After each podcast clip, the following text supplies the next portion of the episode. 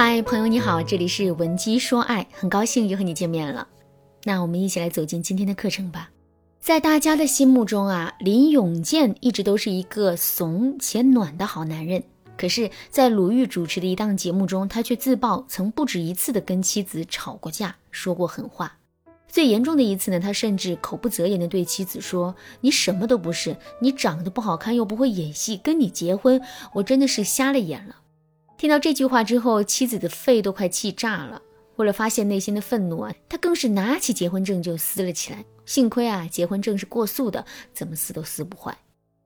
节目一经播出，网友们就纷纷感叹说：“果然，这世上终究是没有不吵架的夫妻啊！”确实，婚姻中的琐碎事啊，实在是太多了。夫妻两个又天天生活在一起，吵个架拌个嘴，终究是难免的。吵架本身是没有问题的，可如果啊我们不注意方式方法，任由自己的负面情绪发泄出来的话，两个人的感情肯定是会出大问题的。就拿上面举的例子来说吧，那些诋毁、嫌弃妻子的话，虽然是林永健一时情绪激动无意间说出来的，但是话毕竟已经说出口了，伤害也已经造成了。这就像是我们在木板上钉了一颗钉子。之后，我们固然可以再把钉子拔出来，但木板上的窟窿却再也不会消失了。可是，我们也都知道，控制情绪啊是一件非常困难的事，尤其是在感情里。当我们处在气头上的时候，真的很容易会口不择言。如果我们不小心说了狠话，并对两个人的感情呢造成了严重的伤害的话，那接下来该怎么补救呢？如果你不知道该怎么办，可以添加微信文姬说爱五二零，文姬说爱的全拼五二零，来获取导师的针对性指导。好了，下面我们来说一说，怎么才能在关键时刻控制住自己的情绪。第一个方法，存档法。什么是存档法呢？《爱情公寓》里有这样一个桥段。关谷和悠悠啊，每次吵架吵到不可开交的时候，两个人都会各自按下暂停键。按下暂停键之后呢，他们就会立刻把争吵放到一边，然后像吵架之前那样和谐相处。基于这个规则，我们就在电视剧里看到了这样的桥段：上一秒两个人还在金刚怒目、口出恶言，按下暂停键之后，他们却马上说起了情话。上一秒两个人还在各自生闷气，谁都不理谁。可一按下暂停键呢，他们就甜蜜的抱在了一起。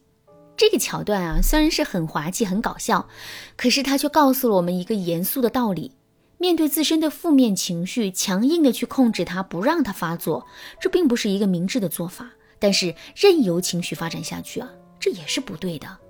所以我们要先把情绪暂停住，当做什么事情都没发生一样。先去做别的事情，之后等我们觉得时机成熟了，再回过头来处理这次争吵。那么这样一来啊，两个人就可以避免很多无端的争吵了。这也是我们今天要讲的存档法的核心内容。那关于存档法，具体我们可以按照下面两个步骤来操作。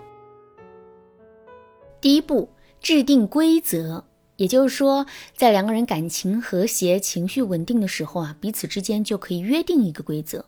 这个规则可以跟上面关谷和悠悠的约定类似，也就是当两个人发生激烈争吵的时候，任何一方都可以按下暂停键。按下暂停键之后，两个人就都要忘记吵架这件事。第二步，设置暂停键。在上面制定的规则中，暂停键是一个非常关键的东西，所以啊，我们要不断的加深和强调它的特殊性，才能让它更好的发挥作用。那怎么设置暂停键呢？首先，我们可以给男人约定一个特殊手势作为暂停键，比如两只胳膊交叉在一起，把手指放在嘴边，做出一个嘘的动作等等。这种暂停键的优势啊，是简单直接，能够快速的让男人 get 到我们要传递的信息。不过，它也有一个不小的缺点，那就是它在表意上。太过于符号化，没办法给人一种温情的感觉。所以啊，我们还可以用反动作做暂停键，用来弥补这个缺点。什么是反动作呢？也就是跟当时的情景、状况、氛围完全相反的动作。比如在两个人互飙狠话、吵得最凶的时候，我们可以突然站起身子，张开手臂去抱一抱男人。当男人张着血盆大口数落我们的时候，我们也可以凑上前去亲一亲男人。在当时的情景下，这种反动作的效果啊会非常明显。如果是我们做出了这个反动作，男人就会意识到我们其实并不想跟他吵架。同时啊，这种主动的示好也会让他心生愧疚，从而不好意思再跟我们争吵。如果是男人做出了这样的反动作，我们心里的气啊也会消一半，然后呢，我们就可以避免情绪失控，对男人飙狠话了。第二个方法，明确吵架的后果。如果我告诉你熬夜会伤身体，之后。你还会熬夜打游戏、追剧吗？事实证明啊，我们大多数人还是会这么做的。可是啊，如果我告诉你，如果你熬夜累计超过一万次，你就会得癌症，请问你还会熬夜吗？肯定就不会了，对吧？为什么同样一件事情，经过不同形式的表达之后，最终的效果会差这么多呢？其实啊，很简单。第一种说法的后果是很不明确的，这就导致了我们并不能准确的知道熬夜的危害到底有多大，所以我们的心里啊并不会太害怕。可第二种说法却把熬夜的危害进行了量化，这就导致了我们每熬一次夜就会知道自己离癌症近了一步。之后在这种恐惧心理的作用下，我们自然就不敢再熬夜了。感情也是如此。为什么我们在吵架的时候总是会肆无忌惮地说狠话呢？这是因为我们并不十分清楚，说一次狠话会对两个人的感情造成什么样的伤害。所以呢，我们必须把这种伤害进行量化，才能在关键的时候把自己拉回来。那怎么进行量化呢？比如说啊，在我们的身边肯定有很多因为吵架而分手或者离婚的朋友、同事。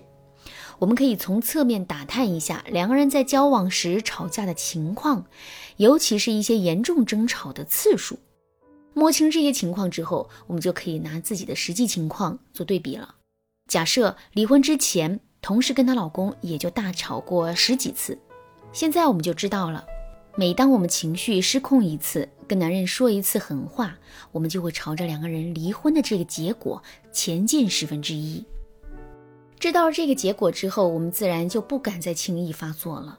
其实啊，控制自身情绪的方法呢还有很多，比如转移法呀、正向归因法等等。如果你想对此有更多的了解，可以添加微信文姬说爱五二零，文姬说爱五二零的文姬说爱的全拼五二零，来获取导师的针对性指导。好啦，今天的内容就到这里了。文姬说爱，迷茫情场，你得力的军师。